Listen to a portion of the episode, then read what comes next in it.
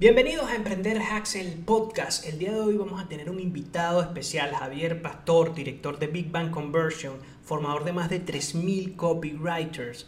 Ha participado en Tech Talks de Málaga, en charlas. De verdad que es una entrevista muy buena que no se pueden perder y sé que les va a encantar.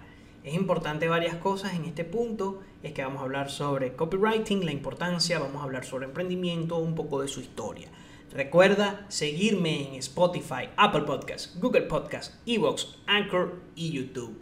Nos vemos en la entrevista y sé que van a sacarle mucho provecho. Un placer tenerte acá con nosotros en Emprender Hacks, el podcast. Este... Hola Andrés, ¿qué tal? Encantado. Muy bien, muy bien todo. Bueno, vamos a comenzar a conversar sobre el emprendimiento y todo lo que tu trayectoria en Big Bang Conversion que ha sido como que tu punto referencial. Y también, si, por ejemplo, ¿qué nos podrías decir acerca de la importancia del copywriting a la hora de emprender? Que creo que es algo que a veces en el, en el habla, en Hispanoamérica y en Iberoamérica la olvidamos. Vale, entonces eh, hablamos primero del copywriting si quieres y luego hablamos un poco del, de, entramos en profundidad en, eh, en lo otro. Bueno, la, importancia del copy, mira, ahora que estamos, por ejemplo, que vamos a un periodo de recesión, que es lo que se espera, ¿no? Un tema económico tal, entre petróleo, la guerra en Ucrania, bueno, eh, la luz, no sé, hay, millones de temas que dejan claro que vamos a un periodo de recesión, ¿no? Entonces, el copywriting lo que hace es poner en valor a las empresas y posicionar a las empresas y convertir lo que son y aumentar el rendimiento de las acciones de marketing. Entonces, el copywriting en sí, yo lo llamo convertir palabras en dinero porque es trabajar toda la comunicación de una marca escrita, hablada, en audio, en texto, da igual, de forma persuasiva, de forma que buscamos posicionar la marca de alguna forma y diferenciarla del resto. Entonces, por ponerte un contexto, en un momento de recesión, el copywriting es la diferencia entre ser una marca blanca, que dicen prefiero comprar otra barata, y ser una marca que dice no, yo quiero seguir comprando a esta marca. Puede llegar a ser eso. Y puede llegar a ser un retorno positivo de una publicidad o un retorno negativo, porque no es lo mismo como hagas un anuncio como posiciones la marca. Entonces, creo que en el contexto actual, prácticamente, y mucho más incluso que hay un contexto de hace un año de, depende, por ejemplo, el infoproductor, sector de formación online, un mercado más bollante, es súper importante trabajar el copy para diferenciarse, para aprovechar la inversión publicitaria y para al final tener una marca. si tienes una marca y lo has hecho bien, has hecho copy. si no, no tienes marca. Claro, súper importante porque, bueno, con el tema de la recesión, digamos que el copywriting sería ese punto de diferencia. Sí, el copy lo que hace es sacar, evidentemente, tiene que haber una buena oferta, un buen producto, un buen servicio, una buena marca, una buena empresa. Si no hay eso, el copy puede adornarlo, pero no puede eh, levantarlo.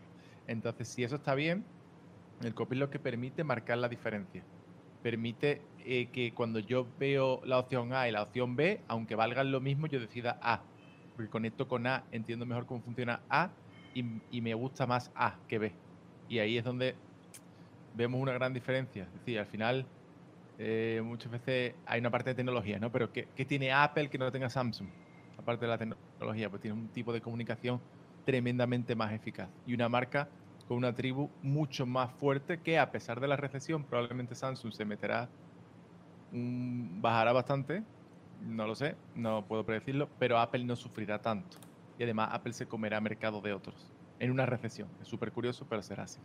Claro. Porque tiene una marca. Tiene una marca poderosa. Ahora, este, conversando más sobre los emprendimientos, por e, ¿cuál de todos esos proyectos que has ejecutado ha sido el que más retos te, te ha presentado al inicio o en el porvenir? O sea, ¿qué tú le podrías decir a un emprendedor o a alguien que está comenzando? Oye, esto no, esto sí, que ¿por dónde puedo caminar? Mm, bueno, yo creo que al final emprender consiste en resolver problemas, porque el, propio emprendimiento es resolver un problema, si no, no emprendes. ¿Qué es una empresa? Una empresa es algo que está en el centro entre un problema y una persona, y lo soluciona, ¿no? Entonces, lo primero que le diría a un emprendedor que quiera emprender es que busque que, antes de nada veas si hay personas que tienen el problema que quieres resolver y si su forma de resolverlo es mejor de las que ya hay. Porque si no tienes respuesta a esas dos preguntas, es complejo emprender. Y yo qué sé, yo he tenido problemas. En la agencia, yo tenido una agencia de marketing. Una de copywriting, de lanzamiento, etcétera. Es un tipo de problema. Por ejemplo, una agencia escala con personas. Bueno, puedes hacer una agencia de una persona, pero es difícil, ¿no? Entonces, escalar con personas, dirigir equipos, gestionar clientes, te genera una tipología de problemas que, por ejemplo, a mí se me escapan mucho. Soy muy malo gestionando clientes. Entonces, eso, la relación con el cliente es como una cosa que me cuesta.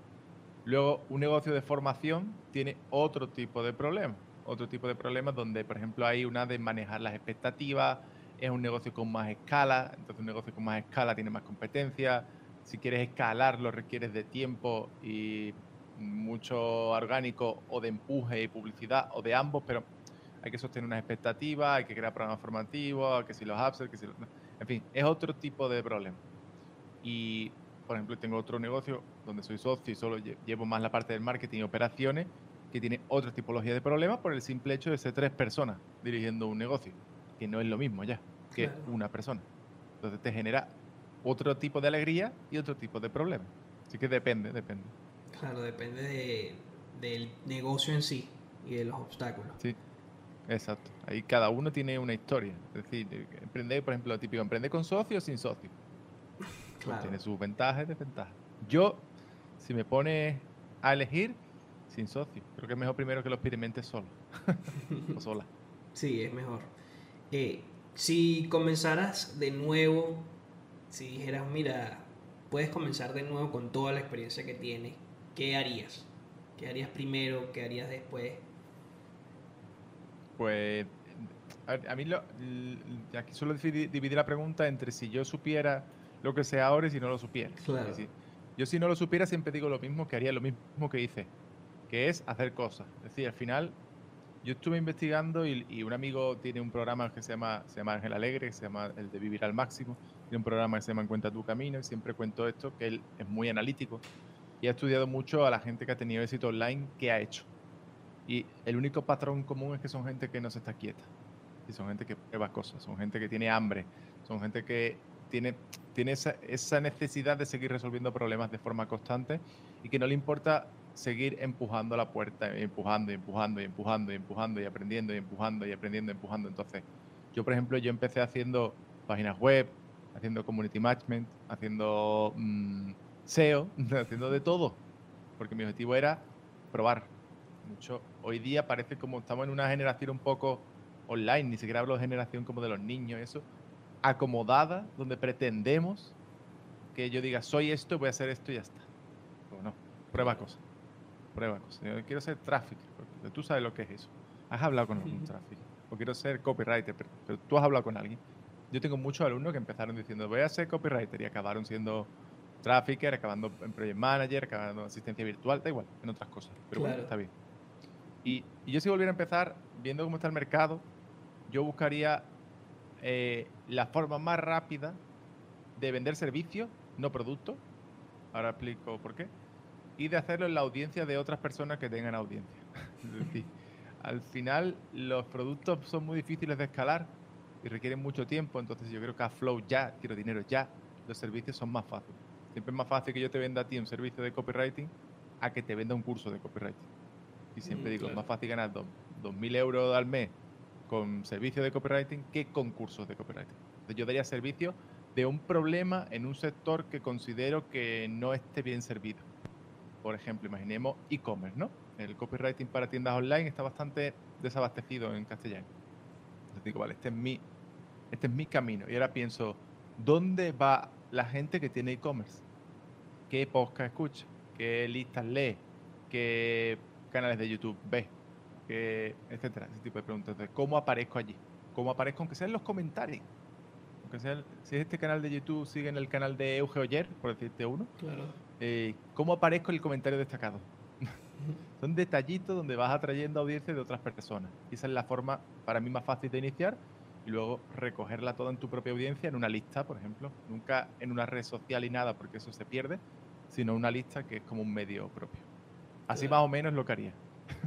Entonces, servicios es mucho más sencillo que producto y examinar cuál es eso el mercado, qué necesita el mercado que tú le puedes ofrecer.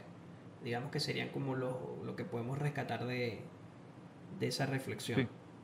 Sí, sí, yo creo que, que el, el, tema es que mucha gente eh, se ha creído un cuento sobre los cursos y los productos. Claro. Es decir, porque son mercados eh, escalables, pero son mercados salvajes, eh, no sé cómo decirlo. Es, es como la, No hay media. La media es mentira. No sé cómo decirlo. Si te dicen, de media un infoproductor gana 3.000 euros. Es mentira. Habrá muchos que ganen 300.000 y muchos que ganen cero. Y la media te va a salir ahí. Entonces son, mercados salvajes. es, muy extremo. Es decir, o es, es, muy gris, blanco y negro. No hay grises. Hay muy pocos grises. Exacto. Tú, tú al final piensas y, y si yo te digo, el mercado escalable como la telefonía las marcas de teléfono hemos dicho Apple, ¿no? Al final el mercado lo tienen cuatro gatos. Sí. Es decir, son cuatro o cinco y un montón de marquitas pequeñas que intentan crecer, ¿no? Pero son mercados de escala. De todos los mercados de escala son duros. Son duros porque hay mucha gente intentando, porque sabe que hay mucho dinero dentro y requiere de mucha inversión. Ejemplo, ahora hay mucha gente que se puso a vender cursos el año pasado y este año ya no existe. Pero los servicios es más fácil. hacen falta muchos servicios un copy, por muy bueno que sea, no puede servir a 3.000 negocios que no necesitan.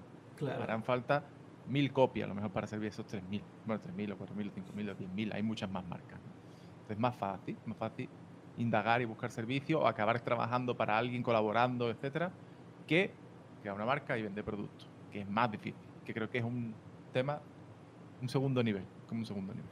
Claro, es como más, hay que invertir mucho más tiempo, dinero, recursos, etcétera, etcétera. Sí. Este, Sí, cuéntame. No, digo que, sí, que sí, que es más difícil. Yo lo considero, hay gente que me dice que no, ¿eh? Pues yo, porque después te dicen, no, pero un curso lo hago y es un activo, y entonces activo lo, lo rento y tengo más. Yo, sí, sí. Igual que una casa que la compra y dice, ahora la alquilo, luego se estropea y la tienes que arreglar, y luego el inquilino no paga, y luego tal. Entonces, sí, pero no. Exacto, hay muchos muchos obstáculos, retos que hay que ir como superando en el, en el transcurso de, del proyecto. Este, también vi que te gusta mucho el tema del estoicismo. Sí. Entonces, y es algo que también, digamos que en, el tema del emprendedor tiene muchas cosas a las cuales uno puede abordar la vida desde esa óptica porque cuando uno está en algún negocio, independientemente cuál sea, siempre hay retos, hay estrés, hay un estrés mucho más alto que el promedio de las personas que no tienen un, emprendimiento, por ejemplo, o un negocio ya consolidado, que es, por ejemplo, el tema de el pago fijo mes a mes. Diría que es uno de los principales shocks. ¿Qué del estoicismo? ¿Cómo harías ese balance? Para utilizarlo en emprendimiento, te refieres, ¿no? Sí, exacto. O, a la vida, porque también uno también, al fin y al cabo, es un ser humano. Sí, sí, sí, exacto. Al final yo creo que muchas veces cuando tú emprendes, lo que aplicas al, negocio lo acabas aplicando a, tu vida. Entonces, el, el estoicismo, ¿qué es? El estoicismo es una, una filosofía muy, muy antigua, ¿no? Donde no vamos a entrar en muchos detalles, pero para mí, en un mundo cada vez más descontrolado, donde tú cada vez tienes control de menos cosas, donde antes, evidentemente, los romanos pues también tienen sus problemas y había muchas cosas que no controlaban, pero eran como espacios pequeños.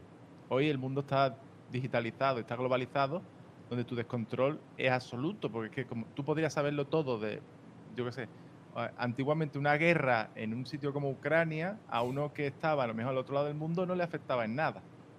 Y hoy día sí afecta a todo el mundo. Entonces, hay como más descontrol. También tenemos mucho más acceso a la información y por lo tanto tienes una sensación de mayor descontrol.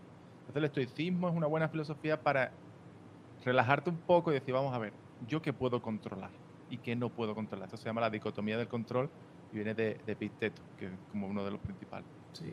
Y entonces a mí ese ejercicio me ayuda mucho, por ejemplo en marketing ¿no? o en emprendimiento. No, cuando alguien me viene y me dice, es que no vendo. Digo, tú puedes controlar que alguien compre.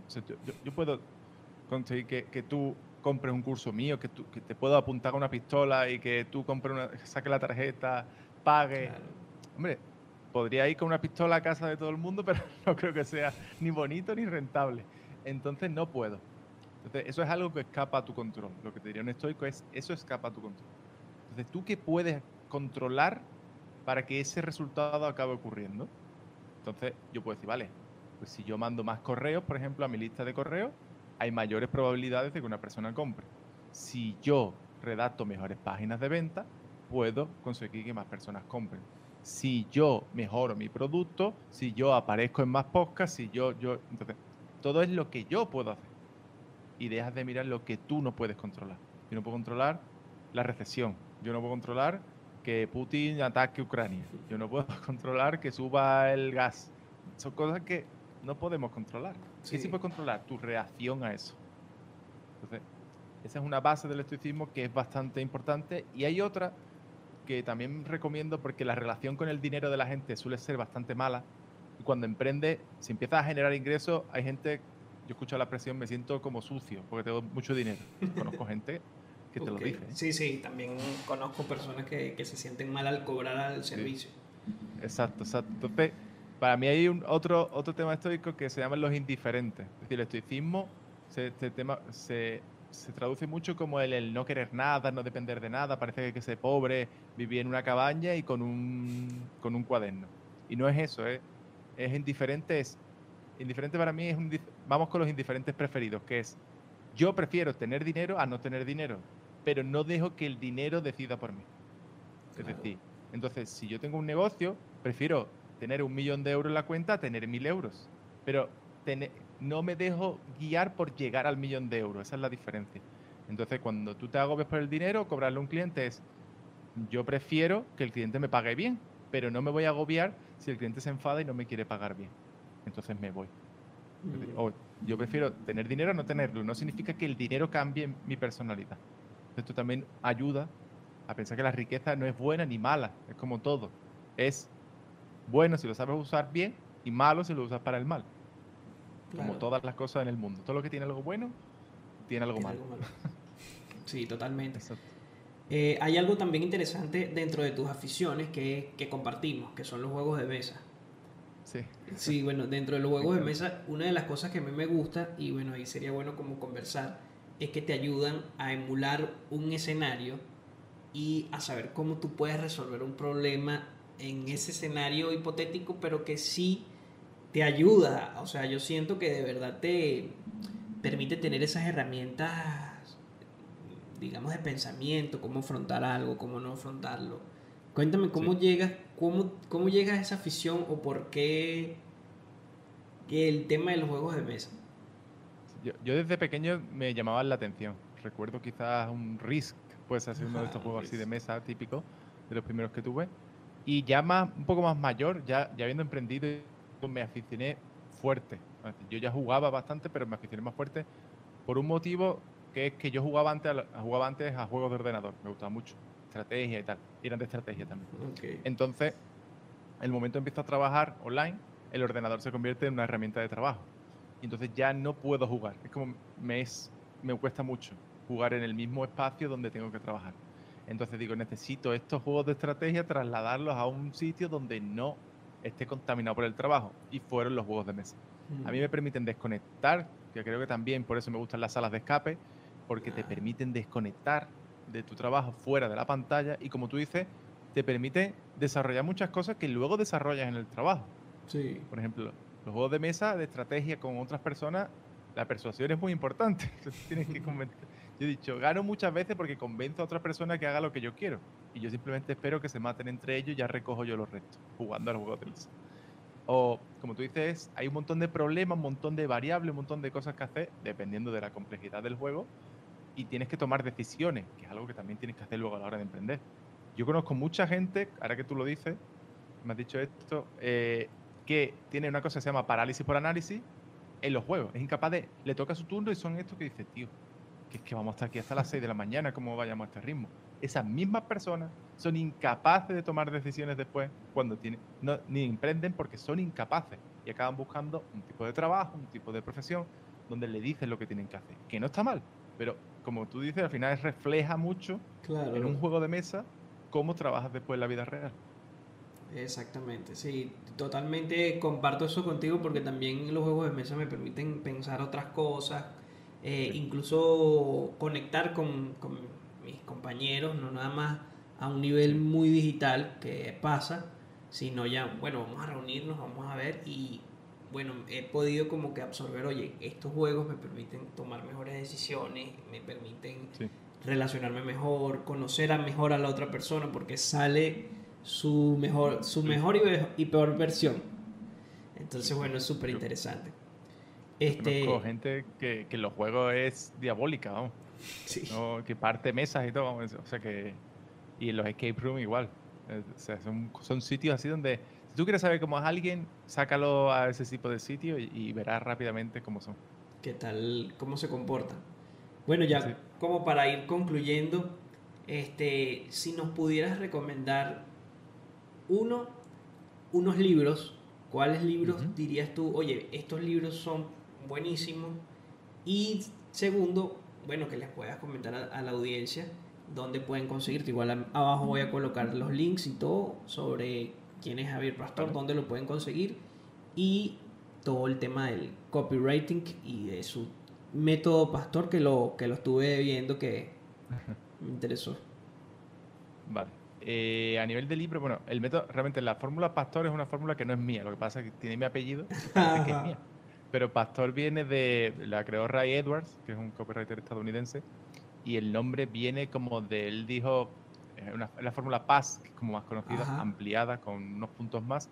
Y él lo hizo como pastor porque dijo que era como, como los pastores guían al rebaño, pues una fórmula que sirve para guiar a una persona hasta que compre. Y también, perdón, y, y también como, una, como los pastores de iglesia, ¿no? que, que atraen a muchas personas y son capaces de con su mensaje llegar a mucha gente. Entonces, cada uno le da su interpretación, claro. pero es una fórmula. Pero es interesante, la podéis buscar y tenemos un artículo que lo explica. De libros, eh, a ver, yo leo mucho, entonces me cuesta mucho siempre recomendar un libro, dos libros, porque cada persona tiene un problema diferente. Pero si nos vamos genérico, para mí hay un libro que creo que en este momento es muy importante que se llama Zag, de Martin Neumeyer. Y también está en castellano, que es importante porque de marketing hay muchos que no están en castellano. Sí. Y este, este libro habla de, lo podemos resumir en un concepto, que es cuando todos hacen Zig, tú tienes que aprender a hacer Zag empresarialmente, entonces tú pasas de ser un seguidor a ser un líder o una líder. ¿no? Entonces es importante porque tiene como un sistema de veintipico pasos, no recuerdo cuánto, 24 creo, donde te explica cómo generar esa innovación y ese zigzag en tu empresa o en tu emprendimiento o en tu vida, como tú quieras, para dejar de seguir y empezar a ser seguido y empezar a, a controlar tu propia estrategia, tu propia creación, tu propia innovación y, y, dejar de ser un seguidor, porque como seguidor te puede muy bien, pero siempre es mejor estar delante, ¿no? Que está el 1, que está el 2, que está el 3, el 4. Este libro, dentro de lo que es en general libro, me parece muy interesante. Y luego de copywriting, hay muchos libros, hay muchos, muchos libros, pero para mí el, el más potente quizás y a, a, vez, a la vez un poco difícil de leer, que es un poco, no es un libro agradable de leer, me refiero que no está hecho como los nuevos, que tienen mucha historia, muy ligeritos, son más densos, pero se llama Breakthrough Advertising de Eugene Schwartz. Mm. Este libro es difícil encontrar y de hecho el único oficial vale como ciento y pico dólares. Pero es un libro que tiene dos, tres conceptos y varios disparadores concretos en los que están basados gran parte de las cosas de las que hablamos hoy en día y el libro tiene prácticamente el doble de mi edad. O sea, tiene 60 años aproximadamente. Si alguien quiere algo en castellano, pues ahí podríamos trabajar, por ejemplo, los un resumen de uno que es mejor en inglés, que se llama Los resortes psicológicos de la venta de Joseph Zuckerman, que es un resumen de otro libro de Joseph Zuckerman que en inglés es más amplio, pero bueno, es un libro, una entrada interesante y práctica y, ligera a lo que sería todo esto. Hay más libros de copyright en castellano y de autores en español que también, pero bueno, esto así bote pronto son libros que puedo recomendar. Claro, excelente entonces la recomendación. Bueno, eh, mil gracias por estar aquí en el podcast de Emprender Hacks. Y bueno, la entrevista ha sido bastante buena, estoy seguro que les va a gustar a todos los escuchas. Eh, abajo vamos a dar las redes sociales de Javier Pastor y bueno, un placer, de verdad que sí, por tenerte acá en, en el podcast. Nada, encantado y quien quiera profundizar, pues empezamos en javipastor.com o en bigbankconversion.com, donde solemos. En una de esas dos webs algo encontrar. Perfecto. Bueno. Muchas gracias. Muchas gracias a ti. Hasta luego.